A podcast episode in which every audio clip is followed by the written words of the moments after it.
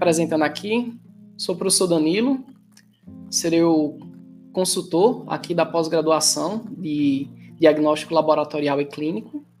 Ah, gostaria de agradecer a presença de todos vocês que estão aqui para nessa noite poderia ser um momento de descanso ou de trabalho de cada um de vocês para poderem assistir um pouquinho sobre a nossa proposta, sobre uma abordagem clínica que nós vamos falar aqui um pouquinho da parte já sabemos que a infecção do Covid, que aí vem nos assolando nesses últimos um ano e meio, vem trazendo várias consequências e vários impactos, nós decidimos, né, eu e o nosso convidado, o professor Fábio, que está entrando já já, a falar um pouquinho, né, sobre como está o panorama atual dos principais tipos de alterações laboratoriais comumente vistos aí pelo Covid. Óbvio, vamos focar um pouquinho, né, a parte de a biologia molecular e sorologia, né, sobre perspectivas atuais e as perspectivas antigas, para que possamos entender um pouquinho mais o que é está se passando nessa né, parte da visão laboratorial bem como também falar sobre a hematologia e a bioquímica, que são assim uns dos exames mais comuns e mais pedidos no âmbito clínico, né? O hemograma, coagulograma, sabemos que o dedímero dentro da cascata de coagulação é muito importante como avaliador crítico, a parte de função ali é, hepática, renal do paciente, e aí vamos fazer toda uma abordagem, tá, para vocês de uma maneira bem sintética, para mostrar para vocês como um dos nossos professores, que é o professor Fábio, é um dos professores convidados aí para ministrar as aulas teórico e práticas na nossa pós. Então, o professor Fábio já se encontra? Boa noite, Fábio. Pessoal. Boa noite, boa noite aí, seja bem-vindo. Tá aparecendo agora aí para o pessoal. Ótimo, obrigado aí pelo, pelo retorno, pessoal. Então vamos iniciar aqui nossa temática Isso proposta, tá? falar um pouquinho sobre as principais alterações comumente encontradas no laboratório em decorrência da infecção aí do SARS-CoV-2 ou COVID-19, né? Falando um pouquinho sobre uma abordagem mais genérica de todos os possíveis exames mais básicos que podemos ser solicitados para os pacientes que estão sendo atendidos a nível emergencial ou a nível de acompanhamento ambulatorial, né? Então, no final, eu vou falar um pouquinho aí para vocês, né, sobre a proposta da pós, como já havia dito para vocês, né? E também nós vamos falar um pouquinho aí sobre a estrutura da pós-graduação. Tanto eu, professor Fábio, né? Eu, eu sou farmacêutico, professor Fábio é biomédico. Ambos nós trabalhamos na parte de análises clínicas, tá? Há alguns anos aí, não é bom nem, nem nunca dizer a idade, né, Fábio? Para ninguém pensar é, que a gente tá velho. Pra ninguém, ninguém sabe que eu tenho 27, né? Oh, nossa, quem dera, né, Fábio? E aí, uh, nós trabalhamos nessa área, temos aí tanto abordagem dentro dessa parte clínica e podemos aí passar um pouquinho desse conhecimento que a gente vivencia aí nos últimos anos para vocês, tá certo? E aí, sobre falar sobre essas alterações, né, do COVID-19, o SARS-CoV-2, primeiro temos que parar e analisar o panorama desde quando a doença foi relatada, né? lá em meados de novembro a dezembro de 2019, foi quando os médicos chineses, especificamente um médico chinês, ele tentou alertar o governo sobre uma infecção que estava começando a se disseminar por via respiratória, até onde se sabia, e que tinha uma rápida progressão, né? E o professor Fábio vai explicar um pouquinho melhor sobre o Covid-19 agora nesse momento. É, então, vamos lá, pessoal. Então, boa noite aí mais uma vez. Agradecendo aí o convite para participar, é, compartilhar um pouquinho com vocês o conhecimento que a gente está vivenciando né, nesse momento difícil. A, a ideia da gente abordar um pouquinho a temática hoje foi justamente puxar um pouquinho para o campo de trabalho da gente, né? Danilo trabalha também na, na parte de análises clínicas, a gente trabalha aqui na parte de, diagnóstico. É, atualmente eu trabalho também lá na, na parte do Covid, lá no LACEN, e lá a gente trabalha justamente com essa parte de, de, é, de amplificação né, do, do, código genético do, do vírus para a finalidade de diagnóstico, tá? Mas o que é o, o, danado do coronavírus, né? Na cabeça da gente, a gente sempre fica pensando, é uma coisa nova, é uma coisa de agora. Ela apareceu nesse momento. Na verdade, os vírus, como todos sabem, eles têm um poder de mutação gigante, né? Então, consequentemente, a gente vai tendo aí essa mutação de acordo justamente com o passar do tempo e a mescla com outros materiais genéticos de outros vírus, de outros seres, tá? Então, o coronavírus, ele é uma, faz parte de, de uma família bem longa, bem antiga, tá? E que normalmente nos últimos anos, tá? Começou ou ensaiou ter alguns surtos epidêmicos bem consideráveis. Tá? A gente teve aí no início dos anos 2000 é um surto também associado com coronavírus, tá? Também na China, mas lá foi contido, tá? Foi classificado como uma síndrome respiratória também, como é esse nosso atual, tá? Só que foi contido lá porque ele ficou meio que restrito em ambientes hospitalares. Então ele não se disseminou tão fortemente, tá? E por volta de 10 anos depois, teve outro surto também da família do coronavírus lá no Oriente Médio. É, e aí lá também, mais uma vez, não se disseminou tanto, tá? Mas também teve um surto epidêmico bem considerável. Então, o que acontece com o nosso agora, é, diferentemente do que aconteceu com esses outros, é, essas outras cepas mais antigas, é que essa cepa atual ela é muito mais agressiva, tá? Diferentemente do que acontece com essas, aconteceu com essas demais, elas tinham um, um contexto muito voltado para o aparelho respiratório em si, tá? Tinha um acometimento diretamente com o sistema respiratório. Já a cepa atual, ou as cepas atuais né, que a gente está vivendo no momento, elas são muito mais agressivas a ponto de causar um processo inflamatório sistêmico. Né? A gente vai falar um pouquinho aqui sobre, sobre alguns sistemas, sobre algumas, é, algumas ferramentas de diagnóstico, mas o que a gente percebe com o passar do, da, da pandemia, com o entendimento maior sobre o coronavírus, tá? É que ele consegue causar processo inflamatório não só no sistema respiratório, mas em outros sistemas também, como o próprio fígado, como o próprio coração. Então, algumas cepas, então, são responsáveis, por exemplo, é, casos de miocardite. Então, a gente tem que ter um, um cuidado maior por causa da agressividade é, desse vírus que a gente vive agora, tá? Passa para o estudo por favor. E aí, a, a ideia do, das características do, do coronavírus, é, tecnicamente falando, acredito que todo mundo lembra um pouquinho como é a estrutura de um vírus, mas ele tem um material genético onde ele é envolto por algumas é, é, características proteicas e lipídicas, tá, que formam a estrutura do seu capsídeo. E na superfície desse capsídeo você tem estruturas proteicas chamadas de spikes, que são justamente essas características de coroa que o vírus possui, tá? Essa proteína, esse spikezinho na superfície dele, favorece a interação do vírus com as células, fazendo com que ele se ligue mais rapidamente, tá? E, consequentemente, consiga ser absorvido, penetrar e usar o maquinário da estrutura celular para sua replicação, tá? Então, a estrutura do vírus favorece o seu processo de contaminação justamente por causa das suas características, tá? É, ele é composto por, por DNA, por RNA, só que quando a gente faz a parte do diagnóstico, a gente converte esse RNA do vírus em DNA, e esse DNA a gente amplifica para poder reconhecer lá no, no, no, na técnica básica do RT-PCR, tá? Então a gente reconhece a sequência do vírus, transforma ou converte ela em DNA e faz amplificação para reconhecer se o paciente está ou não positivado aí na, na, no vírus, tá? Professor? Ah, já passei. Passou? Isso. Aí aqui você consegue ter uma ideia, tá, pessoal, de como é que funciona o processo de replicação viral.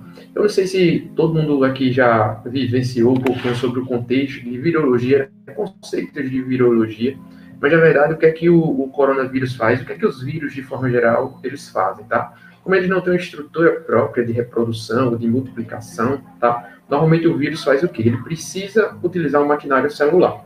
Então, basicamente, ele vem a se ligar às células ocorre a penetração do material genético dentro das células, tá? E ali dentro das células que o próprio vírus vai utilizar, por exemplo, os ribossomos das células para fazer o processo de multiplicação do seu contexto aí e depois o processo de montagem de outras estruturas virais, tá? Nesse momento aí ocorre o que a gente chama de replicação e quando a gente tem a célula cheia de vírus, de novos vírus, vírus replicados, ocorre a liberação da partícula viral para a infecção de outras células. Tá? Então, é mais ou menos esse o contexto da replicação viral que ocorre no coronavírus, e ele tem um processo de replicação bem intensificado. Tá? Na maioria das viroses, o processo inicial, que a gente chama de janela imunológica, leva ali por volta de dois, três dias, que é o momento onde você tem o contato com o vírus e o início dos seus sintomas, tá? Então, normalmente acontece ali por volta de três dias, desde o primeiro contato que você teve com o vírus. Professor.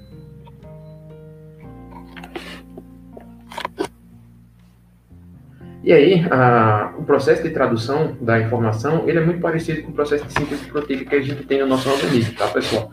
quando a gente fala no processo de, de síntese proteica, acredito que todo mundo lembra um pouquinho, né? Na, a gente tem a, o processo de transcrição que ocorre no núcleo, depois a informação do RNA mensageiro vem para o citoplasma, se liga aos ribossomos e ocorre o processo de síntese de proteínas no processo de tradução, tá? Aqui, no processo de replicação do viral, o material genético que vai ser usado como molde vai ser justamente o material genético do vírus. Tá? Então, por isso que ocorre o processo de síntese do, do vírus através justamente da, do maquinário da célula. Então, a célula vai ser utilizada para o processo de replicação viral e depois, ao final de toda a replicação, a célula é destruída. Então, é mais ou menos isso que acontece no contexto geral, tá? onde ocorre a montagem do, do, do vírus, é, dos vírus, na verdade, depois do processo de replicação, a célula é destruída, liberado o material genético do vírus, mais uma vez, para infectar outras células. É dessa maneira que a carga viral ela vai aumentando com o passar do tempo no nosso organismo. E aí, dependendo da carga viral, a gente consegue já identificar a presença do vírus, o material genético do vírus, nos primeiros dias de é, sintomas, tá? Mais precisamente para fazer um diagnóstico do RT-PCR, que é o que a gente vai falar um pouquinho mais para frente, a gente precisa encontrar o vírus em larga escala no organismo do paciente, tá? Pode ser no sangue, tá? Pode ser em algumas secreções, mas o local mais comumente que a gente usa com mais facilidade de encontrar seria a parte das vias aéreas, tá? Mais precisamente ou de um lavado broncoalveolar ou quando a gente usa também aí o processo do suavezinho passando lá na mucosa nasal. Então, uh, quando a gente fala de síndromes, de forma bem geral, síndromes respiratórias, é, sempre vem na cabeça da gente, eu acho que comento às vezes com, com o Danilo também, toda vez que a gente está com algum sintoma gripal, a gente está gripado, né? Então, você espirrou, você sentiu alergia, a rinite atacou, alguma coisa nas vias aéreas, você associa a uma gripe. Então, a gente sempre lembra nesse contexto de síndrome, síndromes ou sintomas gripais. Então, um dos principais sintomas que a, a Covid-19 ela comete a gente, ou comete no ser humano, são esses sintomas associados aí com as vias respiratórias. Mas como a gente abordou ali no comecinho da, da palestra, a ideia é justamente você perceber que ah, os sintomas gripais eles podem acontecer ou não, tá? Não é uma coisa obrigatória, tá? E outros sistemas podem ser acometidos. É daí que a gente percebe, inclusive, que alguns pacientes têm, por exemplo, a propensão a apresentar, por exemplo, quadro inflamatório hepático, cardíaco, intestinal. Então, outros sistemas podem ser acometidos, lógico, de acordo com o grau de severidade que o paciente está sofrendo ali, e, consequentemente, ele vai progredir aí na doença. Lembrando que a, a doença, a Covid-19, ela tem o seu sistema imunológico, ela consegue, na grande maioria das vezes, se impor tá, contra o vírus, destruir o vírus e levar você à fase de cura da doença. Mas isso não quer dizer que toda pessoa vai ter esses mesmos, essa mesma resposta. Por isso que a gente tem os pacientes que passam, passam da fase 2 e entram na fase 3 e 4 da doença, que são as fases mais graves, tá? De internamento e de intubação, em alguns casos mais avançados da doença. Pacientes que têm a sintomatologia leve ou não tão agressiva, eles vão ter a doença, o ciclo de doença ali por volta de 3 a 10 dias, tá? Tem uma faixa de 3 a 10 dias, podemos se estender até o 14 dia. Mas o que que acontece? Entre 10 e 14 dias, o paciente praticamente já não tem mais sintomas, tá? A gente permanece só no processo de reclusão, já para não ter risco de transmitir para outras pessoas. Mas na grande maioria das pessoas, de 2, 3 até 14 dias é o prazo limite que a gente tem aí de é, o seu sistema imunológico conseguir combater aquele vírus ali no seu organismo, tá? Bem, e agora é interessante que saibamos como se encontra o panorama atual da infecção, né, da nossa pandemia do Covid. É, esses dados que eu vou colocar aqui para vocês, pessoal, são dados tirados de fontes da OMS, do governo brasileiro e também das organizações que estão contabilizando os dados. Os dados que nós vamos apresentar, eles são dados datados até ontem à noite, até porque a atualização de hoje, ela só vai sair depois de 8 e meia da noite, né? Os dados são alimentados. Primeiro porque no mundo, aproximadamente mais de 184 milhões de pessoas já se contaminaram pelo Covid. E dessas 184 milhões, mais de 168 milhões já se recuperaram.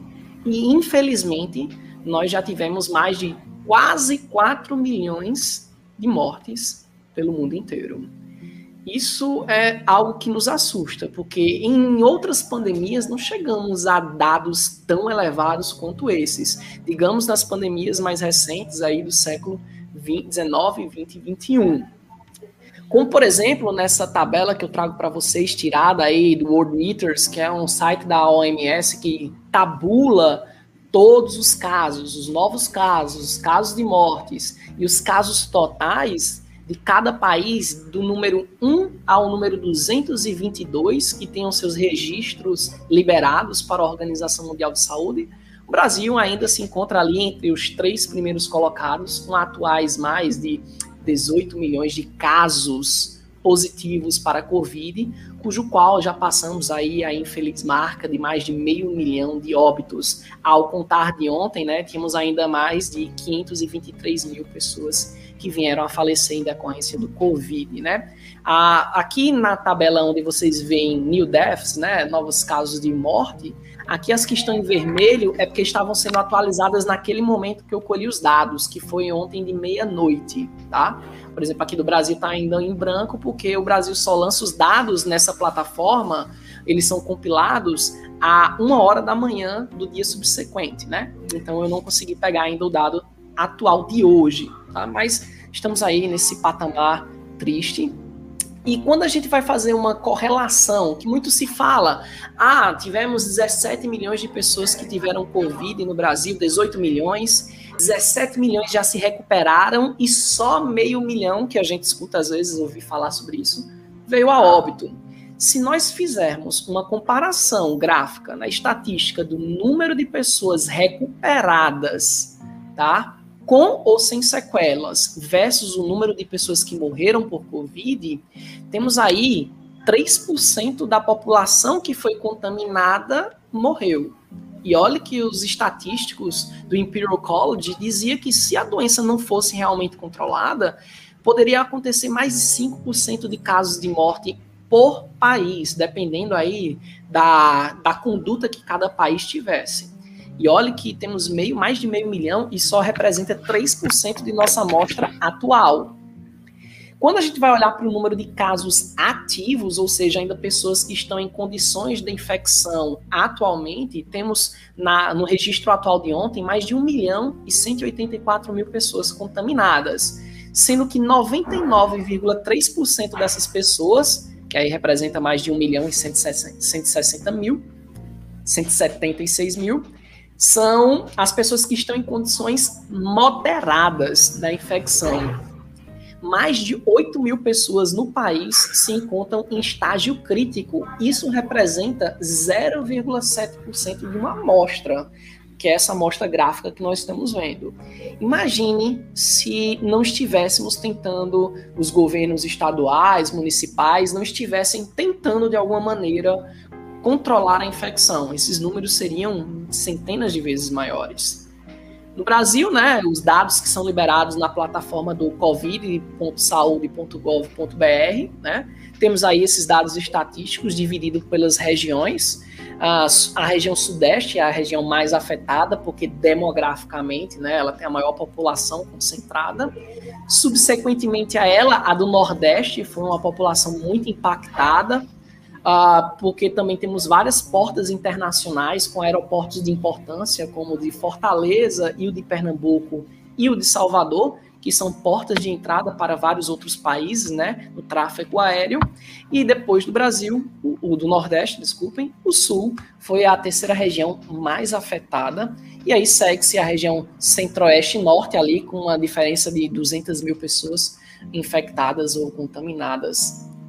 E nesse parâmetro, quando a gente vai falar sobre essa situação atual, como é que os laboratórios têm que se reportado, né? Porque esses panoramas que nós estamos vendo, eles são tanto públicos e privados. Laboratórios públicos, laboratórios centrais, laboratórios de prefeituras, laboratórios do governo do estado, eles estão ali sempre alimentando os bancos de dados das suas respectivas secretarias. Mas laboratórios particulares também estão alimentando o banco de dados. Assim que eles compilam esses resultados, eles notificam as secretarias de saúde. Como o professor Fábio já falou, a transmissão é por partículas ou aerosóis. essas partículas podem ficar a temperaturas ambientes de baixa umidade ou até mesmo em alta umidade. O vírus está muito adaptado tanto a climas secos e a climas úmidos. Óbvio, preferencialmente um clima mais úmido favorece uma proliferação maior dessas partículas. E para que haja um controle maior, para que possamos diminuir essa vetorização de transmissão, é necessário que tenhamos um distanciamento mínimo para mantermos segurança. Coisa que, infelizmente, a gente não vê todos os dias as pessoas mantendo um distanciamento mínimo em lojas, em rua. Em ônibus já fica muito difícil, né? Porque o transporte público sempre foi um problema que a gente sempre ressalta. Mas os laboratórios, para trabalharem e manipularem o, a amostra, eles têm que ter ali o seu nível de biossegurança no nível 3. Ou seja, não é qualquer laboratório de análises clínicas que está habilitado para realizar esses exames, tá? Eles, até os de nível 2, estão permitidos fazer, com algumas ressalvas, sempre ali monitorados pelas vigilâncias, mas os laboratórios mais recomendados são aqueles que têm no seu nível biológico de segurança ali o nível 3, né? Sempre utilizando ali cabines de contenção, o professor Fábio já deve estar aí abusado de botar os braços nas cabines de, de contenção biológica para manipular as várias amostras que ele recebe aí no dia a dia dele lá no laboratório central, né? Porque ali tentamos evitar a disseminação do vírus no ambiente para que não contamine os colegas de trabalho e acabe até interrompendo os serviços do laboratório, que isso pode atrasar nos resultados dos nossos pacientes, né? E é necessário que o controle para que o vírus não se dissemine seja imenso. Também a paramentação com luvas, máscaras, protetores faciais, os face shields, óculos de proteção, tem que estar sendo utilizado independente da unidade, né? No laboratório, você tem que estar sempre se cuidando, seja ele dentro de um, um ambiente nosocomial, que são os hospitais, ou também nos laboratórios clínicos, aqueles que encontramos fora dos ambientes nosocomiais, né? Nos ambientes hospitalares. A asepsia também, a gente tem que sempre destacar a utilização de álcool em gel, álcool líquido a 70%, Podemos utilizar glutaraldeído a concentração de 2% ou hipoclorito de sódio a uma concentração de 0,05% ou ácido paracético a 3%. Todas essas substâncias elas já foram comprovadamente cientificamente provadas que têm potencial de em superfícies eliminar as proteínas principais do vírus, ou pelo menos dissipar essas proteínas ou gorduras presentes no vírus, e aí conseguimos tentar diminuir a concentração deles no determinado ambiente, o que é muito, mas muito importante. Em ambientes hospitalares, a utilização do glutaraldeído, por exemplo, ou do ácido paracético está se tornando cada vez maior e a demanda por esses produtos está cada vez maior. Aqui, por exemplo, estou mostrando para vocês alguns, tirando o álcool 70, que já é conhecido de todos, e o hipoclorito de sódio, né? O glutaraldeído, o ácido paracético, pode não ser algo que todo mundo tenha visto no dia a dia, porque normalmente são substâncias utilizadas em UTIs, já eram utilizadas para evitar sepsis, e hoje são utilizadas ainda mais, o que tem encarecido muito esses reagentes também, essas soluções, para a limpeza do ambiente, o que tem tornado o acesso muito mais complicado, tá? Até porque todo resíduo produzido em um ambiente hospitalar ou laboratorial oriundo da infecção do Covid, ela está ali gerenciada por uma resolução, que é a RDC 222-2018, que ela restringe e especifica muito como deve ser ali a, o controle e a manipulação dos resíduos biológicos, químicos, perfurocortantes e comuns dentro dessas unidades laboratoriais e hospitalares. E para isso, o diagnóstico clínico, que é o diagnóstico feito pelo médico, pelos critérios dos sintomas gripais, como o professor Fábio já citou, né? A síndrome gripal, como tosse, febre, dor de garganta, dificuldade na respiração, são sinais que você deve se atentar. Pode ser um vírus de gripe comum, pode ser um resfriado, mas também pode ser o Covid. E sempre orienta-se que em qualquer sintoma gripal, você procure um atendimento médico para que clinicamente ele possa ver se há critérios de lhe colocar para fazer um exame laboratorial ou não. Por quê? Há uma propensão baixa, de menos de 5%, das pessoas progredirem para uma síndrome respiratória aguda grave, né? Que é a chamada SARS, a famosa SARS, né? Ah, essa síndrome ela é mais preocupante porque ela pode trazer consequências além das respiratórias, como cardiovasculares, tromboembólicos, como por exemplo, podem trazer problemas hepáticos, renais extremamente severos, além de danos neurológicos e otorrinolaringológicos, né?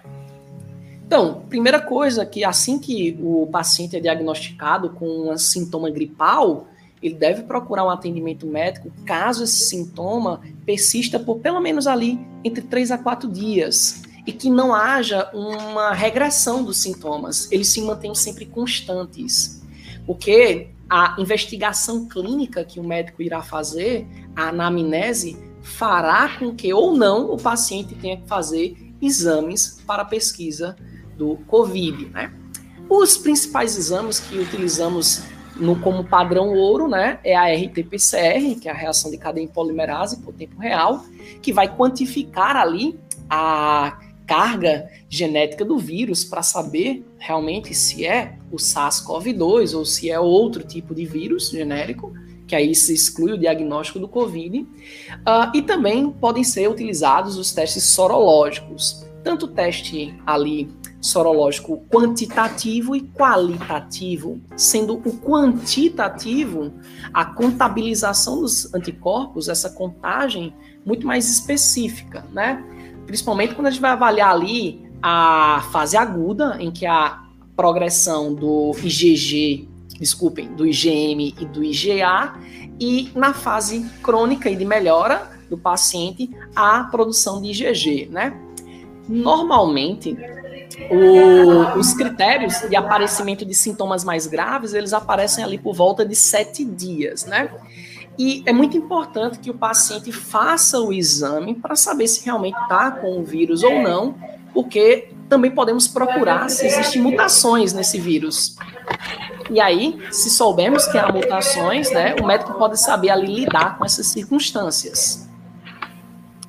E aí o professor Fábio vai falar um pouquinho aí sobre as outras formas diagnósticas. Então, Dani, é, toda vez que tu fala, que a gente comenta né, sobre os diagnósticos é, sorológicos, a gente sempre pensa que é uma coisa que meio que ficou no passado, né? Uhum. Ah, você pega um, alguém, um profissional de formação atualmente, ele sempre vai priorizar mais o uso das técnicas de biologia molecular.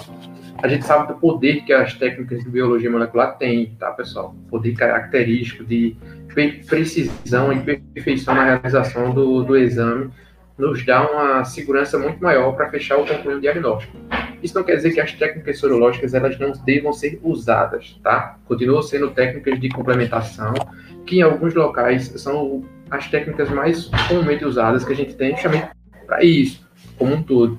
Então a ideia de usar ou de complementar um diagnóstico com outro diagnóstico está muito associado com isso, tá? A gente pegar um pouquinho aí a ideia do é, dos anticorpos, das reações antígeno-anticorpo, tá? E com, com, é, corroborar com as técnicas que a gente tem da, da RT-PCR. Quando a gente faz isso, a, é importante a gente lembrar que a multiplicação viral, a carga viral no corpo do paciente, ela não necessariamente é a mesma em todo paciente, tá? A gente vai ter uma diferença aí é, considerável dependendo da, da estrutura do paciente, do sistema imunológico e como a doença vai evoluir naquela pessoa ali. E aí, quando a gente faz isso, a gente usa a técnica do RT-PCR como a técnica padrão ouro, porque a gente tem uma precisão muito grande em reconhecimento do material genético, tá? Só para vocês terem uma noção de como funciona mais ou menos isso aí. A gente vai extrair um material, o melhor que a gente tem hoje, justamente a, a secreção da mucosa nasal. Então, a gente com suave faz a coleta lá na mucosa, tira aquilo ali e coloca no meio, que a gente chama no meiozinho de solução tampão, tá? pode ser o PBS, pode ser o VTM, qualquer um desses aí. Essa amostra ela vai ser diluída, agitadazinha ali, o, o suave com esse tampão, e depois desse tampão, a amostra que saiu do suave entrou no tampão, a gente vai extrair o material genético dali. tá? Esse processo de extração é feito através de reagentes, onde a gente vai soltando todos os constituintes até liberar todo o material genético, e depois a gente pega esse material genético e faz a amplificação dele. Como eu falei para vocês anteriormente, tá? A gente converte o RNA em uma sequência DNA através de um termociclador, e aí a gente faz o processo de é, produção é, em larga escala, de multiplicação desse material genético para depois quantificá-lo. E aí, dessa maneira, a gente tem uma precisão de mais de 99% de segurança quando o resultado dá correto, tá? Mas nem todo teste é 100% perfeito. Isso significa o que em termos práticos? Que se por um acaso o resultado ele não der positivo e a pessoa tiver apresentando a sintomatologia, existe a possibilidade de ter ocorrido algum erro, ou na coleta da amostra, coleta inadequada, transporte, é, aquisição do material. Então, há necessidade, é, lógico, de acordo com a clínica médica, de se repetir os exames em algumas situações, sim, tá? Então, mesmo esse tipo de teste, sendo teste considerado padrão ouro, existe a possibilidade de a gente ter um falso negativo aí, por algumas características associadas com o contexto aí em questão, tá? Lembrando, toda vez que a gente fala do diagnóstico clínico, é, os médicos eles costumam dizer que a clínica ela é soberana, porque é a sintomatologia que você apresenta, características sobre os sintomas, onde uma gama gigante da população que tem aquela doença apresenta os mesmos sintomas, tá? Então, lógico que o médico ele vai utilizar as ferramentas de diagnóstico para corroborar com a clínica que ele tem, tá? Com o diagnóstico clínico que ele tem.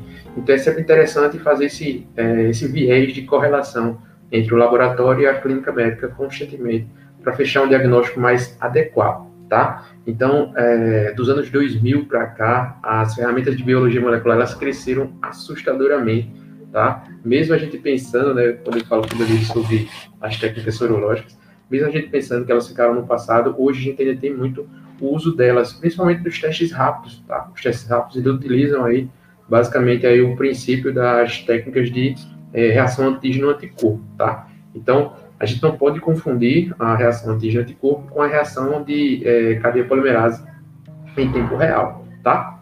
Tu passa, Danilo, aí, por favor. Uhum.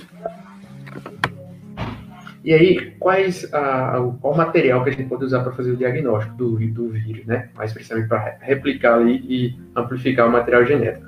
É, o ideal seria um lavado broncoalveolar, que seria você colocar uma solução salina dentro do pulmão e fazer um aspirado. A gente não consegue fazer isso com todos os pacientes, tá? Então, normalmente a gente usa lá o suave nasal, que é uma técnica relativamente não tão agressiva, mas depende muito de quem executa o procedimento. É, toda vez que eu falo com o pessoal daqui que vão fazer a, a, coleta aqui no hospital. Aí eu comento, não precisa você enfiar demais no nariz do paciente, né? Não precisa raspar lá a mucosa dele, não. Eu quero só a secreção. Porque é o que acontece com muitas pessoas, a pessoa vai lá e diz, poxa, meu irmão, doeu tanto a coleta no, no nariz. Aí outra pessoa diz, não, mas não doeu tanto no meu. É mais ou menos essa ideia. Eu não preciso que você raspe a mucosa mesmo. Eu quero que você pegue um pouco da secreção. Então não precisa ser agressivo na hora de colher. E aí, quando você colhe aquele material, as chances de você ter vírus dentro da mucosa, dentro da, da secreção ali da mucosa, ela é bem maior, tá? Do que quando a gente pega, por exemplo, uma amostra sanguínea. Então, é, esse tipo de teste, esse tipo de material, ele é muito mais preciso do que os testes sorológicos, principalmente na fase da doença, na fase específica da doença, ali seria do terceiro ao décimo dia que a gente tem ali em questão, tá? Tu passa, Danilo, por favor. E aqui só para vocês terem uma ideia sobre o contexto da, da, da do arranjo, né, da multiplicação do vírus é, dentro do corpo da gente. Se você observar direitinho aí no gráfico, a gente tem dois momentos onde eu posso fazer coleta é, do material e dar um falso negativo. É, essa parte inicial aí do gráfico, você consegue visualizar que seria mais ou menos onde o paciente ainda não começou sequer a apresentar os sintomas, tá? Isso quer dizer que a carga viral dele está tão baixa que se eu colher naquele momento, eu não vou conseguir amplificar o material genético e, consequentemente, eu vou liberar o resultado dele como é, negativo, tá? Mesmo ele estando doente, a colher o material muito cedo ainda, digamos assim. Então, por isso que eu preciso respeitar o período de sintomatologia para poder cravar que tem carga viral naquele paciente e que eu consiga identificá-la, tá? A mesma coisa acontece no final ali do ciclo, principalmente ali depois do 14 dia é, do início da doença, que justamente quando o seu corpo já teve uma progressão do sistema imunológico e já começou a destruir consideravelmente os vírus, então a sua carga viral também baixou demais.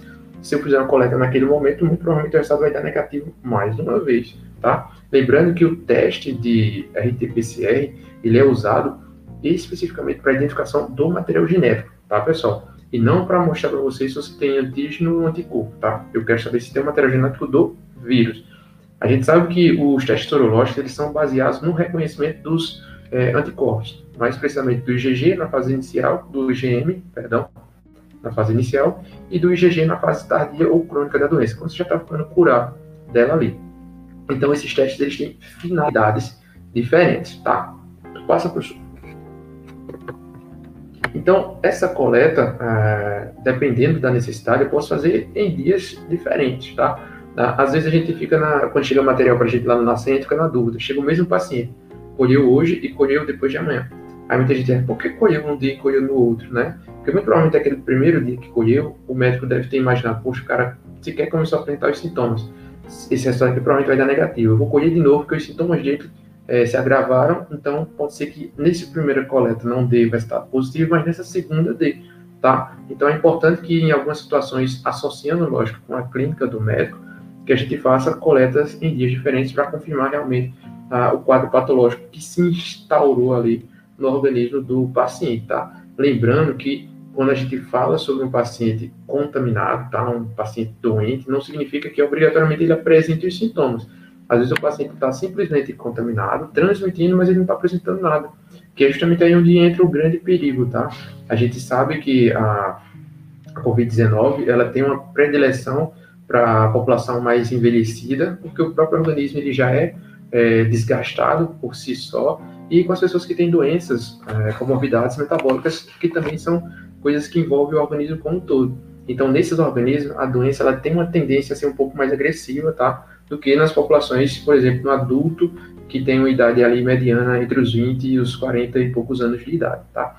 Então, a gente tem ali uma modificação associada ao organismo e que, querendo ou não, as pessoas que têm um organismo um pouco mais desgastado ou acometido por comorbidades, eles têm uma tendência maior a evoluir mais gravemente para a doença, tá? Passa aí, por favor.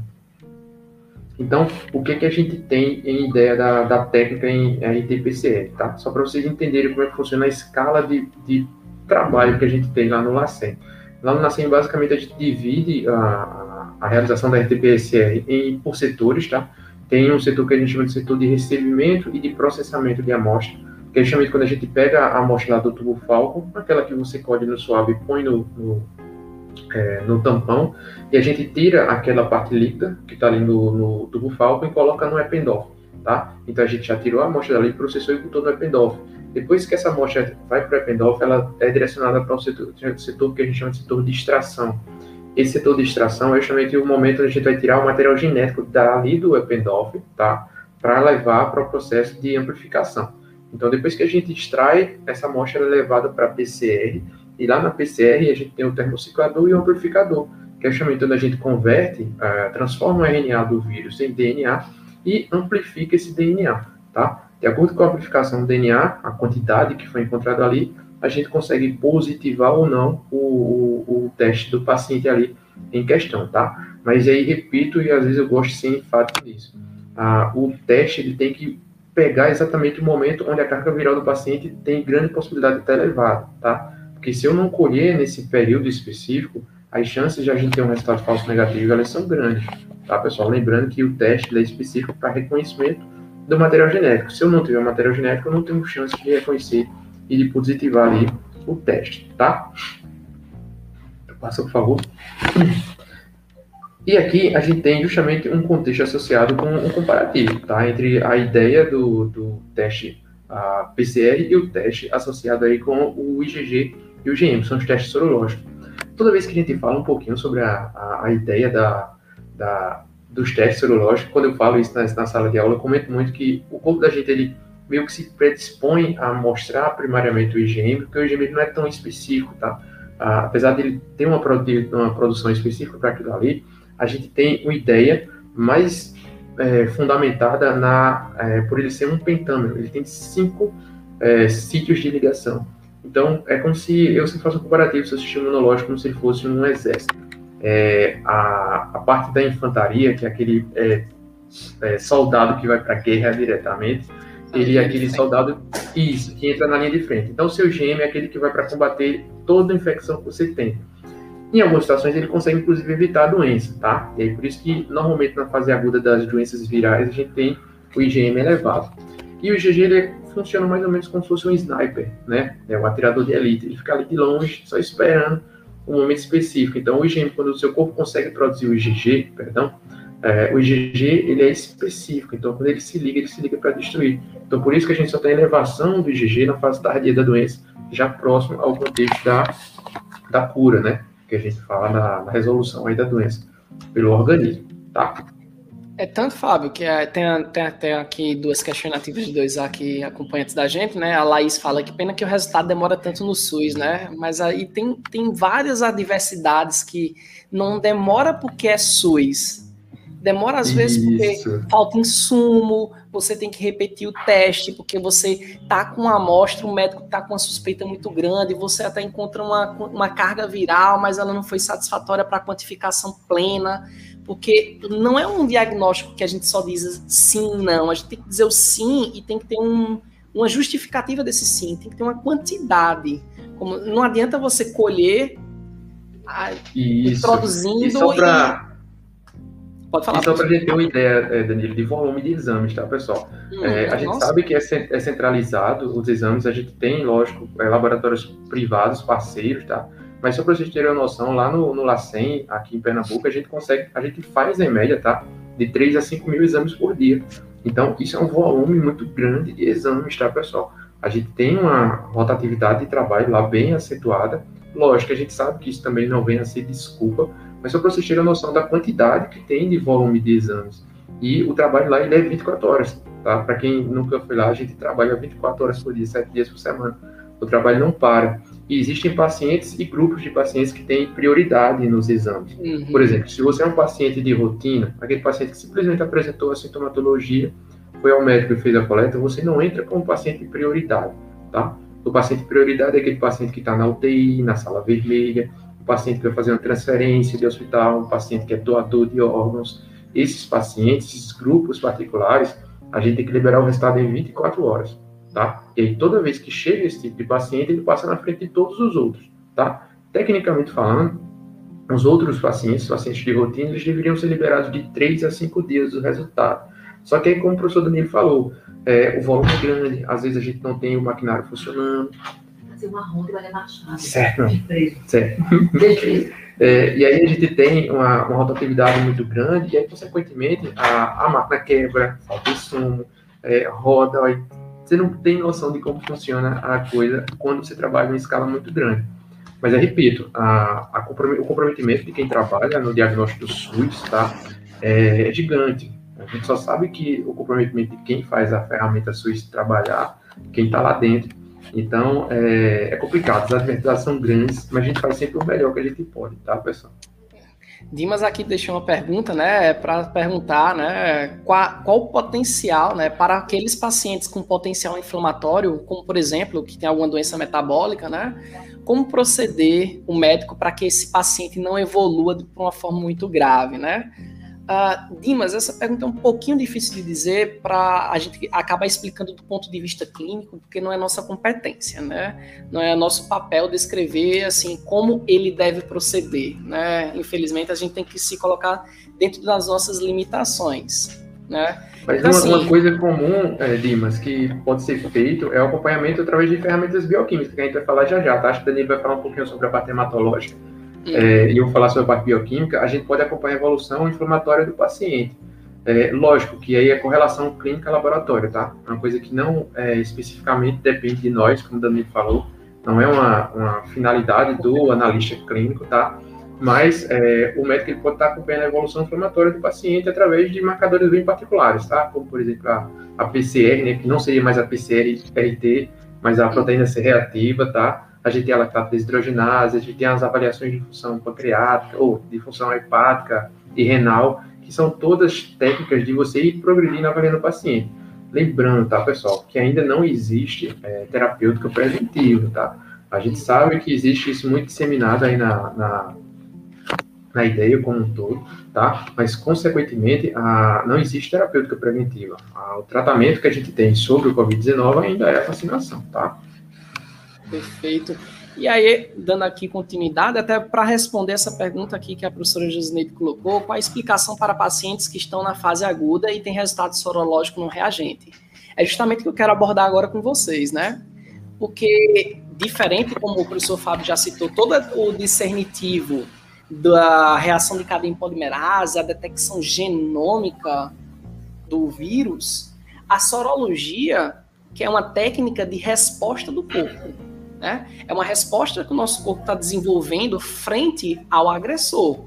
Todo mundo já sabe dessa interação do antígeno com seu anticorpo, uh, sabe que a produção desses anticorpos se faz necessária a partir de um contato prévio e utilizamos, né, inquestionavelmente, a quantificação de IgM para as fases agudas da doença, que ocorrem ali por volta ali do quinto, sétimo, até no mais tardar décimo dia após o início dos sintomas, onde a sensibilidade está maior. E aí, justamente respondendo, por que muitos pacientes se encontram na fase aguda e a sorologia, principalmente o IgM, dá ali não reagente ou negativo? Porque pode ser que a carga viral não seja tão suficiente para estimular uma quantidade satisfatória de IgM e, subsequentemente, IgG, para que aquilo se torne um neutralizante.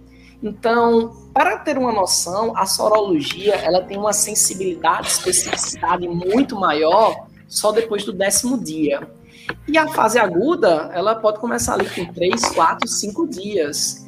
E isso não dá tempo suficiente para o nosso sistema imunológico, a curto prazo, em menos de 10 dias, produzir anticorpos de qualidade. Normalmente, o período de produção de alguns anticorpos, principalmente o pentâmero de IgM, leva um pouco mais de 10 dias. Por isso que algumas sorologias estão não reagentes, enquanto a pessoa tem sintomatologia clássica, a priori clínica, do COVID. O que não podemos nos prender demais ao teste sorológico, ele serve ali como um complemento ou, caso a PCR tenha tido uma falha, a sorologia pode complementá-la. Isso vai depender muito da carga viral, da sintomatologia. Por isso que o acompanhamento sintomatológico é importante. Um médico tem que avaliar e decidir o melhor exame. Tem médico que vai avaliar a PCR, porque acha que a carga viral está muito alta, quer quantificar, ele sabe, ele tem uma noção clínica. Quando os sintomas estão variando entre os 5, 7 primeiros dias, ele pode esperar até o décimo dia para pedir uma sorologia para ver a resposta sorológica. Então, aí, realmente, a sorologia pode dar negativa ali antes de 10 dias sintomatológicos, né? E caso o resultado seja negativo, tem que se solicitar uma nova coleta, um novo material, para que possa, de acordo com os critérios médicos, clínicos, os critérios randômicos do paciente, possam novamente avaliar e procurar. Que caso dois testes tenham dado negativos, pode se excluir mas também não pode se excluir 100%, né? Porque como o vírus tem sofrido mutações, já temos mais de três variantes de certa agressividade, ainda não sabemos com precisão os graus de anticorpos para essas variantes, né? Uh, tem uma variante indiana, por enquanto, a gente ainda não sabe quanto demora a produção desses anticorpos nesse curto prazo. A Covid clássica, digamos, a, o vírus primário, o primeiro, ele já sabe que ali por volta do nono, décimo dia, a sorologia vai positivar, né? Então, isso realmente é muito relativo. Infelizmente, a sorologia, nesse ponto, ela pode acabar uh, perdendo muito da especificidade em alguns momentos. Como o professor Fábio já falou aí um pouco do gráfico anterior, que ele falou ali da PCR, mas atrelada à sorologia, vejam que entre o ponto zero, o dia zero, que é quando começam os sintomas primários, ali você já se contaminou. Até que a IgM ela se, ela se eleve no nosso sangue, isso pode levar quase 10 dias. Então, nesse entremeio, a quantidade de anticorpos pode não ser satisfatória para positivar no teste, mesmo seja ele quantitativo ou qualitativo. Até porque tem uma grande resposta que já podemos dar logo de antemão. Ah, Danilo, é, se eu tomar a vacina, eu posso fazer a sorologia para saber se eu produzi anticorpos uh, para uh, o vírus? E até o presente momento não é uma recomendação você fazer sorologia, porque a priori se você entrar em contato com qualquer antígeno, primeiro se produz IgM, para depois produzir IgG. E veja que o IgG ele só começa a ser produzido ali depois do décimo dia da, dos sintomas infecciosos, em que há o declínio do IgM e a ascendência do IgG. E até o presente momento não sabemos o mínimo de quantidade de anticorpos que são pré-estabelecidos para diferenciar um vacinado que produziu anticorpos, que soro, uh, soroconverteu, e um positivo na sorologia para uma pessoa infectada pelo Covid. Então, ainda temos que ter ainda mais estudos para saber o quanto de IgG e IgM são produzidos nesse intervalo, né? Até porque a, existe a possibilidade de não detectarmos, como o professor Fábio já falou, na parte da biologia molecular, na sorologia, depois do 14 dia, caso a PCR dê negativa, a sorologia ali pode começar a dar inconclusiva, porque o sistema imunológico pode ter resolvido o problema infeccioso, declinar a concentração desses anticorpos e posteriormente a isso, infelizmente, você não tem como avaliar se aquela quantidade ali já é realmente um pós-infeccioso com imunidade de qualidade um pós-infeccioso, mas ainda com uma pequena ativação viral, ainda uma pequena latência do vírus ou ali uma ativação viral contínua. Isso é muito importante, né? Porque a sorologia você tem que sempre diferenciar o teste quanti que a gente vai quantificar, enumerar a quantidade precisa daqueles valores de anticorpos com a sorologia rápida, o teste rápido que pode ser feito, feito aí nas farmácias, nas drogarias e até também nos laboratórios, né? Porque nesse tipo de teste rápido, ou eu procuro antígeno, ou eu procuro anticorpo, que é um princípio básico que a gente aprende ali em imunologia, né? Ou eu tento detectar uma partícula específica do agente que eu estou procurando, Normalmente nós tentamos encontrar as proteínas spike, né, que são as principais proteínas da coroa do vírus, ou nós pro procuramos no teste rápido se houve a produção ou não de anticorpos. De novo, o teste rápido ele também vai seguir tecnicamente o mesmo princípio do teste quantitativo.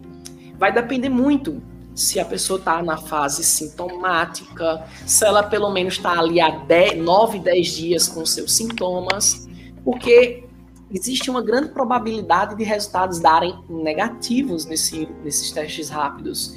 E isso não exclui o fato da pessoa não estar com vírus. Ela pode estar com vírus, mas a quantidade de anticorpos ou a quantidade de partículas virais não foram suficientes para produzir uma resposta satisfatória para que possamos concluir, né? E aí, uh, as reações que podem acontecer uh, nesses testes são muito verossímeis, né, muito parecidos com o que nós vemos no teste de gravidez feito na drogaria, né, aqueles testes rápidos. Então, existe uma possibilidade de erro, né? Então, a gente tem que é, Falando pensar. só rapidinho, Danilo, atrapalhando rapidinho. É, é. Muita gente confunde o teste rápido do nariz, né, que, que, que faz em farmácia, com uhum. o teste do RT-PCR, que não é, tá, pessoal? O testinho rápido do nariz, ele continua sendo uma reação antígeno-anticorpo, tá? Muito parecido com o teste sanguíneo, só que a mucosa nasal, ela tem, eu tenho mais chance de encontrar ah, o, o antígeno, a reação antígeno-anticorpo ali. Então, por isso que, tecnicamente falando, ele seria um pouco mais funcional do que aquele que você faz com o furinho do dedo, tá? De sangue. Mas não é RT-PCR, tá, pessoal? Continua sendo uma reação sorológica, aquela ali do que faz no nariz, tá? O teste rápido. Uhum. E sendo resumindo aqui toda essa abordagem inicial que nós fizemos, né, a PCR, né, a técnica padrão ouro utilizada para o diagnóstico principal da COVID, até porque também por essa técnica, além de você detectar o material genômico, podemos ver se houve ou não mutações nesse vírus, né? Ela ali pode ser é, identificada em amostras entre o terceiro e o décimo dia. O teste sorológico, seja ele por testes uh, quantitativos ou qualitativos, que seriam os testes rápidos, tanto IgG e IgM, eles teriam uma resposta mais satisfatória depois do décimo dia uh, ali dos sintomas, do início dos sintomas, né? Então, podemos utilizar as duas metodologias? Bem, é interessante primeiro a PCR, porque como ela é o padrão ouro, então ela é o padrão primário para o diagnóstico. E a sorologia, ela pode ser utilizada ali como acompanhamento, às vezes, para saber se a pessoa está melhorando ou se ocorreu uma piora. Isso vai depender, depender muito da situação do paciente, tá? E quem deve fazer o teste é toda pessoa que tenha sintomatologias específicas para aquele dado momento, aquelas circunstâncias. O médico já tem que ter avaliado para ele poder pedir teste que ele achar mais necessário. Então, é, não somos nós que devemos escolher um médico, é que ele fará a melhor escolha para as circunstâncias dadas aquele momento, tá? E, Danilo, caso a minha PCR tenha dado negativa, eu preciso refazer o teste? Ou se eu tiver, é, no caso, tenha dado um falso negativo ali, isso vai depender de novo, sintomatologia, sinais clínicos, porque o médico, ele precisa saber como está a situação clínica do paciente. Nós não podemos colocar a carroça na frente dos burros, assim, já querer sair fazer os testes se antes não houver critérios. Os critérios são as coisas mais importantes para a escolha. Até porque, quando a gente começa a falar sobre as alterações laboratoriais, a primeira que a gente pode parar para pensar são os hematológicos. Normalmente, pessoas que estão contraindo Covid, ali entre os 15 primeiros dias, que já se sabe especificamente, pode ter vários valores de leucócitos elevados ou baixos, e existe o que nós já conhecemos, já deve ter ouvido muito falar na mídia, a famosa tempestade de citocinas. Vários mediadores químicos são liberados na corrente sanguínea. Essa tempestade de citocinas vão sinalizar com moduladores químicos a, a, dizendo que existe um estado imunológico ali ativo, porque há infecção ativa agredindo, destruindo um tecido. Essas citocinas elas vão atuar tanto nas cascatas hematológicas bioquímicas, como também nas funções bioquímicas específicas do corpo, função renal, função hepática, função biliar, função cardíaca, como o professor Fábio vai falar daqui a pouquinho. Primeira coisa que sabemos que muitos pacientes que têm COVID, nos primeiros dias, ali por volta dos 10 primeiros dias, eles têm tendências, isso não é 100% fixo, mas existe uma grande tendência de uma leucopenia, ou seja, uma diminuição dos valores totais de leucócitos.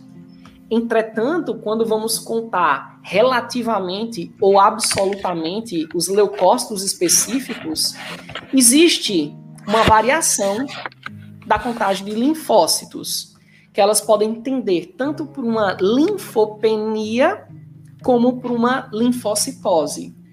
A tendência mais crítica é quando há uma linfopenia, porque sabemos que os linfócitos são responsáveis, o linfócito B, né, o plasmócito amadurecido, por produzir os anticorpos. Mas se existe um declínio dos linfócitos, isso significa que é uma piora do paciente, tá? Essa situação ainda está sendo avaliada em crianças, tá? Porque na amostra estudada por vários pesquisadores em Wuhan, somente 3% dos casos em crianças mostraram alterações de linfopenia com leucopenia associada. Já nos adultos, esses resultados foram mais específicos, um pouco mais presentes, podemos assim dizer. Também sabemos que mais de 30% das pessoas que estão contaminadas com Covid podem desencadear ou desenvolver problemas de diminuição da concentração de plaquetas, né? Uma plaquetopenia. E nos casos mais graves, né, a diminuição da concentração de plaquetas cai a 50% dos valores de referência mínimos. Supondo que uma pessoa tem que ter no mínimo ali aproximadamente 150 mil plaquetas por milímetro cúbico de sangue, ou microlitro de sangue, é, em pessoas em situações mais críticas, podemos encontrar ali menos de 70 mil plaquetas por microlitro ou milímetros cúbicos de sangue.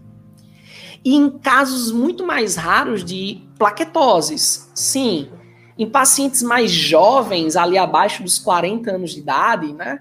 Algumas pessoas tiveram, ao invés de plaquetopenias, que foram mais visíveis em idosos, em pessoas mais jovens tiveram plaquetoses e acúmulo de plaquetas podem gerar trombos, o que pode ter desencadeado aí em pessoas mais jovens, ou até também mais velhas, as tromboses. Isso é muito importante. Então, você avaliar ali um tempo de protrombina do paciente, uma atividade enzimática, ter ali uma concentração do dedímero.